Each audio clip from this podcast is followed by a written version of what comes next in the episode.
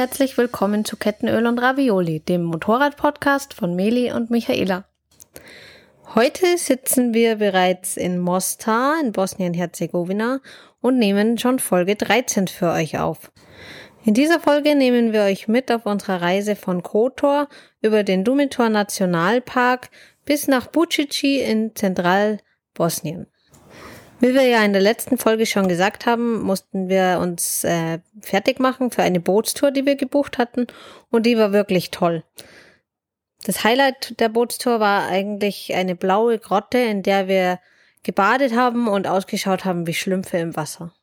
Aber wir haben auch eine kleine Insel angesteuert, auf der eine schöne Kirche war und ähm, sind auch an einer Insel vorbeigefahren, auf die man nicht konnte. Die hat ausgeschaut wie Alcatraz und der Bootsführer hat uns erzählt, dass dort ein Casino entsteht. Es wird von einem arabischen Scheich und von einem russischen Oligarchen gebaut. Und der Eintritt wird dann, wenn es fertig ist, ungefähr 3000 Dollar oder so kosten. Also für uns unerreichbar. Aber ist schon Wahnsinn, was, was die davor haben. Außerdem sind wir noch an einer riesen Yacht vorbeigefahren. Das war für uns schon fast eine AIDA und wir haben uns gefragt, wer da wohl lebt. Außerdem sind wir zu einem U-Boot-Bunker gefahren, der war auch echt beeindruckend.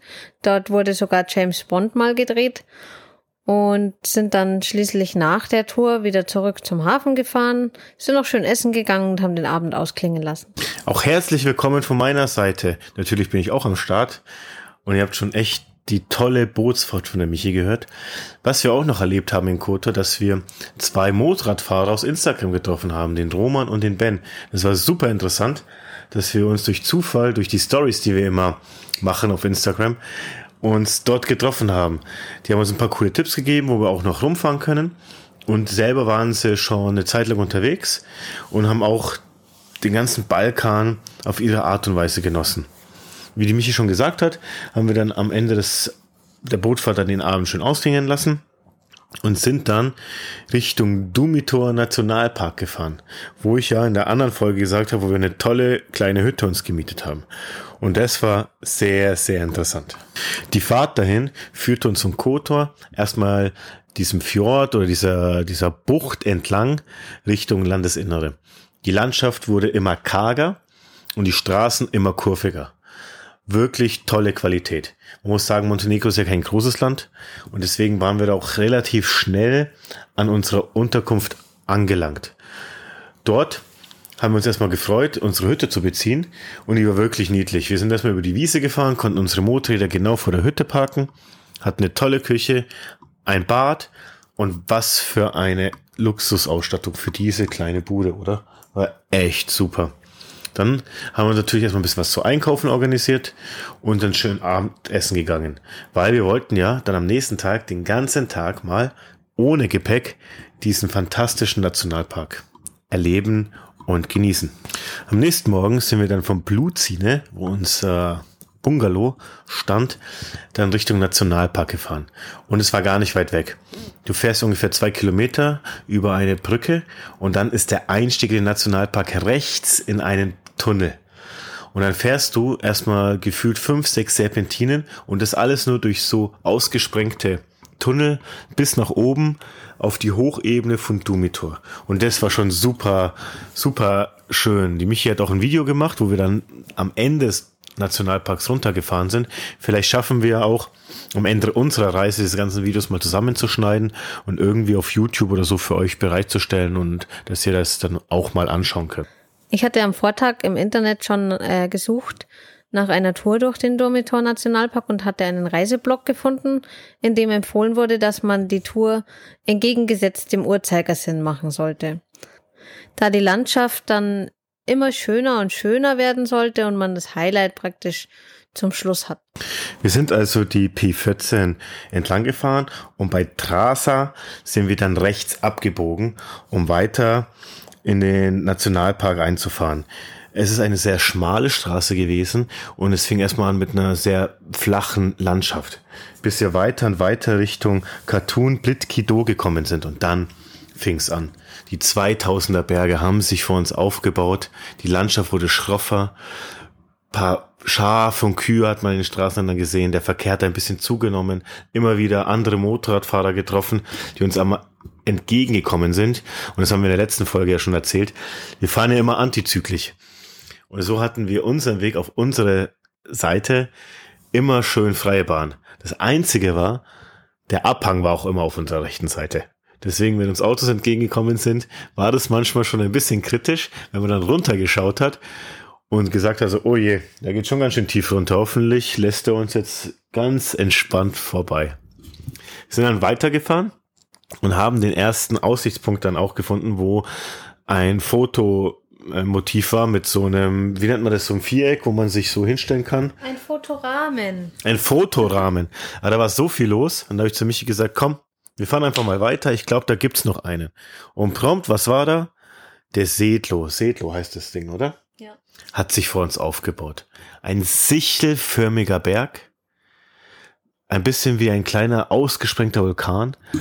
Schöne graue Steine, die sich in einem grünen Meer von Wiesen aufgebaut haben, weil Bäume gab's da nicht mehr so weit oben, wie wir waren.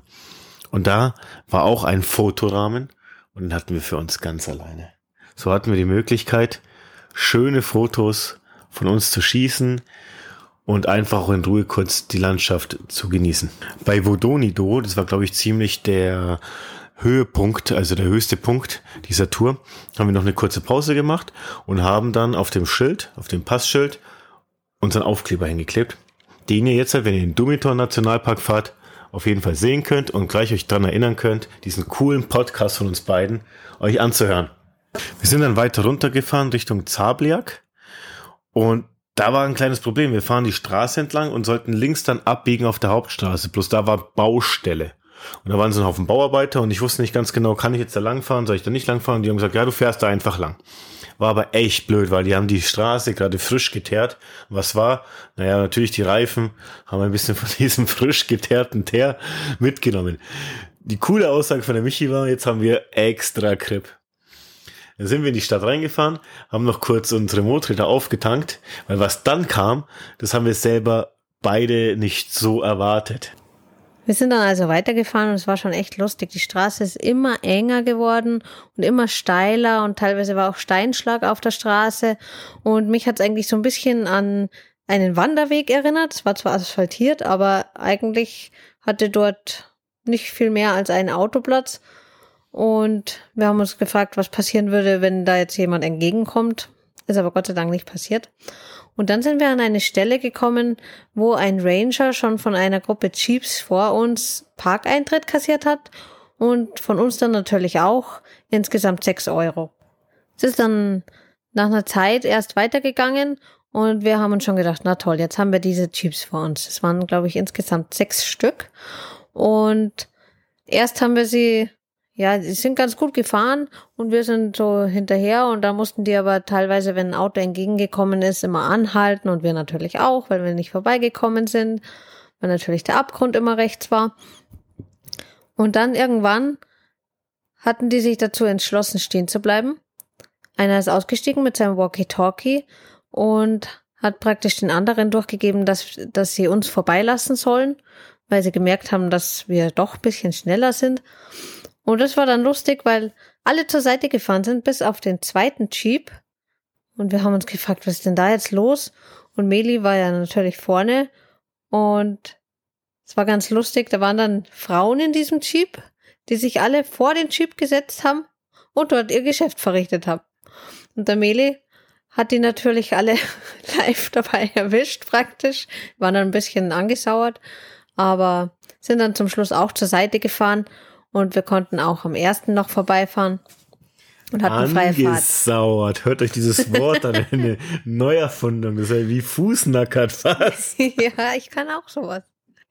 Wir sind dann auch zu einer Art Wirtschaft oder Almhütte gekommen, die auch in dem Blog beschrieben wurde, den ich mir angeschaut habe. Und wir waren schon echt hungrig und haben gehofft, dass wir dort was zu essen bekommen. Als wir dann gefragt haben, hieß es, ja, da kommt jetzt eine Reisegruppe mit 30 Leuten und sie kann uns nicht wirklich was geben. Hat der Meli natürlich ein bisschen rumgejammert und sie hat gesagt, ja, Brot und ein bisschen Speck und Käse kann sie uns schon anbieten. Und das war dann gesagt wirklich halt, lecker. Ich habe halt zu ihr gesagt, wir haben wirklich so Hunger und es kommt keine Wirtschaft mehr. Und sie hat auch gesagt, ja, die nächste dauert noch eine Stunde. Und dann hat sie wirklich Mitleid mit uns gehabt. Natürlich hat sie es auch touristisch mäßig ausgenutzt, unser, unser Leid, was sich dann in der Rechnung wieder gespiegelt hat. Aber man muss sagen, egal. War ein wirklich leckerer Käse, ein guter Hirschschinken, eine Cola und alles aus der Region. Und wir waren einfach nur froh, was zu essen zu haben, weil die Tour bis dahin war wirklich nicht so lustig. Man muss sagen, das war nicht wirklich ausgenutzt. Der Meli hatte zwei Cola, von denen eine vier Euro gekostet hat. Und insgesamt haben wir 18 Euro für diese wirklich leckere Mahlzeit gezahlt. Ja, das stimmt natürlich. Aber es war wirklich, wirklich wichtig, dass wir da was zu essen bekommen haben, weil wie die Michi erzählt hat, die Tour von dem höchsten Punkt, das war auf 2000 Metern bei der Tara Schlucht runter, das waren steilste Serpentinen, die Straße war wirklich katastrophal, dann die Autos vor uns, die sind ja eine halbe Stunde vor uns gefahren, bis wir sie überholen durften. Und der letzte hatte irgendwie ein Dieselproblem. Jedes Mal, wenn er Gas gegeben hat, war der ganze Wald voller schwarzer Rauch. Ja, und zu der Tara-Schlucht haben wir noch gar nichts gesagt. Das war nämlich ein Stopp auf unserer Tour. Die Tara-Schlucht ist die tiefste Schlucht Europas und soll nach dem Grand Canyon sogar die tiefste Schlucht der Welt sein. Nach dem Essen sind wir dann praktisch zurück zum Ausgangspunkt gefahren und hatten unsere Tour-Runde beendet. Wir sind dann durch die schönen Tunnel wieder zurückgefahren zu unserer Unterkunft und haben auf dem Weg noch was eingekauft, um ein bisschen Brotzeit zum Abendessen zu machen. Wir sind dann also an der Unterkunft wieder angekommen und waren schon erstaunt. Es waren schon drei weitere Motorradfahrer dort angekommen, auch im Bungalow neben uns mit den Motorrädern auf der Wiese. Und den ganzen Abend über sind dann immer mehr Motorradfahrer gekommen. Im Endeffekt war die ganze Bungalow-Siedlung dann voller Motorradfahrer und es war schon echt lustig. Wir haben dann auch neue Freunde kennengelernt, aber nicht die Motorradfahrer, sondern eher Hunde und einen Igel und am nächsten Morgen war auf einmal ein Stiefel von Meli weg. Den hat er dann aber Gott sei Dank hinter unserem Bungalow gefunden, weil der Hund hat in der Nacht ein bisschen mit dem gespielt. Der nächste Punkt, den wir angesteuert haben, war Dubrovnik. Viele, mit denen ich gesprochen habe, haben gesagt, diese Stadt sollst du dir unbedingt anschauen. Erstens wegen Game of Thrones, aber seid mir nicht böse, ich habe keine einzige Folge von Game of Thrones gesehen. Und zweitens wegen dieser tollen Architektur und weil es so eine der tollsten Städte Kroatien sein sollte. Okay, haben wir gemacht.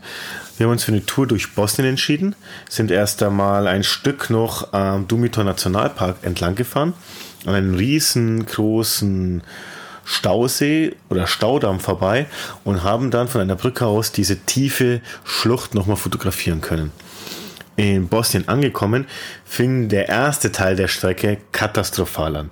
Die Hälfte der Straße hat gefehlt. So mussten wir uns die Straße mit den entgegenkommenden Autos teilen oder kurz im Schotter ausweichen. Da hatte die Michi schon nicht mehr so gute Laune und dachte sich so, oh je, darauf habe ich jetzt nicht so Bock, muss ich zwar durch, aber ich hoffe, das wird besser. Und was wurde es? Es wurde eins der schönsten Strecken, die wir gefahren sind bis nach Kroatien wieder und nach Dubrovnik. Auch da muss ich sagen, habe ich zum ersten Mal auch zu Michi gesagt, das ist schon der Hammer, was das jetzt hier ist. Tolle Qualität, nur Kurven, nichts los. Und es hat einfach nur Spaß gemacht, da entlang zu fahren. Also Bosnien. Aber das hört ihr dann im zweiten Teil, weil das haben wir noch gar nicht gesagt. Wir machen ja heute einen Teil und von diesem Teil gibt es noch einen zweiten Teil. Werde ich euch noch viel, viel mehr erzählen am Mittwoch. Jedenfalls sind wir dann weitergefahren, haben dann Kroatien wieder ähm, eingecheckt. Nach Kroatien sind wir eingecheckt und sind dann nach Dubrovnik gefahren. Haben dort unser Apartment bezogen. Und da gab es dann wieder dieses obligatorische Parkproblem, wo es wieder hieß, hier ist ein Bordstein, der ist ungefähr wieder so 10 bis 15, 20 Zentimeter hoch. Da fährt einer mit dem Motorrad drauf und der andere steht da unten. Und wir natürlich wieder, nö. Ja, der 10 bis 15, 20 Zentimeter hohe Bordstein war vor einem Autohaus, über dem unsere, unser Apartment war. Und ich habe dann mit dem Autohausbesitzer, der Bescheid wusste, dass wir dort gebucht hatten, äh, gesprochen und habe ihm gesagt, wenn ich da hochfall, äh, fahre, falle ich um. Also durften wir in der Tiefgarage Schrägstrich Werkstatt von diesem Autohaus parken. Und Somit waren unsere Motorräder auch wieder sicher verräumt. Nach circa viereinhalb bis fünf Stunden Fahrt, standardmäßig 36 bis 38 Grad Außentemperatur im Schatten, haben wir unsere Sachen ins Apartment gepackt und wollten dann erstmal kurz was essen gehen, weil die Nerven waren wieder blank, man hatte einfach voll Hunger, Durst und dann ging's los. Wir sind runter in die Altstadt gegangen und haben dann schon gesehen am ersten Platz, oh je, hier ist ganz schön viel los. Hier gehen wir, glaube ich, nicht essen. Also lass uns mal ein bisschen rumschauen. Und dann haben wir eine süße Nebengasse gefunden. Und am Anfang auch recht freundliche Kellner. Und haben uns da hingesetzt, um uns natürlich was zu essen zu genehmigen. War natürlich schon fix und fertig, durchgeschwitzt ohne Ende, wollten einfach nur was trinken und essen. Na gut, wir schauen in die Karte. Erster Schock. Die Preise. Dann haben wir natürlich bestellt. Zweiter Schock das, was wir für die Preise bekommen haben. Und dann am Ende des Tages, wo ich dann die Gesamtrechnung gesehen hatte, hatte ich so schlechte Laune, dass wir eigentlich diesen Tag von Dubrovnik aus unserem Gedächtnis streichen können, oder, mein Schatz? Ja, das stimmt leider. Der Medi hatte einen Burger, das war aber eigentlich nur Brot mit Fleisch und einem Salatblatt, keine Soße, nichts. Pommes hat er noch dazu gekriegt, das war das Beste an dem ganzen Burger, glaube ich. Und mein Thunfischsalat, den ähm, kriegt man sonst überall auch in der dreifachen Größe ungefähr. Ihr müsst euch vorstellen, Thunfischsalat ist in jedem Discounter schöner angerichtet wie der von der Michi. Ich glaube, die haben die Dose aufgerissen und mal kurz oben ein bisschen abgekratzt, dass sie drei Stück Thunfisch hatten. Und mein Burger war einfach das flacheste Patty ever und mit nichts, wie sie schon gesagt hat. Naja, egal. Wir vergessen einfach den Tag. Wenn ihr in Dubrovnik seid, ist es wirklich eine schöne, schöne Stadt. Nur geht außerhalb essen. Das kann ich euch nur als Tipp mitgeben. Ich hatte dann im Discounter noch paar Nudeln und frisches Gemüse gekauft und habe uns für den Abend noch Nudeln gekocht. Und am nächsten Morgen oder am nächsten Mittag haben wir dann auch Nudeln gemacht, um uns einfach ein bisschen Geld zu sparen. Aber wir haben natürlich am nächsten Tag, äh, nachdem die Laune wieder etwas besser war, die Altstadt auch noch richtig angeschaut und haben uns dann auch vor einer Preisfalle gestützt. Wir sind nämlich auf die Stadtmauer gegangen die man ganz rumlaufen kann und haben uns erst gefreut, dass es ja doch keinen Eintritt kostet, bis wir dann zu einer ja, Kasse gekommen sind, an der die wirklich 250 Kuna pro Person für den Rundgang wollten. Und umgerechnet sind es ungefähr 66 Euro, um in der prallen Sonne auf der Stadtmauer zu laufen. Und wir haben uns dagegen entschieden und haben uns den Rest der Stadt angeschaut. Das war's eigentlich jetzt halt erstmal zu dem ersten Teil dieser Woche, weil wir haben wirklich so viel erlebt, weil es kommt ein zweiter Teil. Aufgrund dessen, wir sind nach Bosnien gefahren und haben da ein wirklich tolles Erlebnis gehabt. Mein persönliches Highlight der ganzen Reise. Das alles werdet ihr am Mittwoch erfahren. Was wir alles in Bosnien noch erlebt haben und was das persönliche Highlight der Michi war. In diesem Sinne wünschen wir euch einen wunderschönen Sonntag. Folgt uns natürlich wie immer gerne auf Instagram. Lasst wieder eine 5-Sterne-Bewertung für unseren Podcast da. Und wenn es euch gefallen hat, dann sagt doch euren Motorradfreunden oder Bekannten oder Reisenden allen Bescheid. Wir würden uns so freuen, unseren Podcast noch weiter in die Welt hinaustragen zu können. Euer Meli und die Micha. Ciao. Ciao, ciao, ciao. Thanks for listening. We hope you enjoyed the show.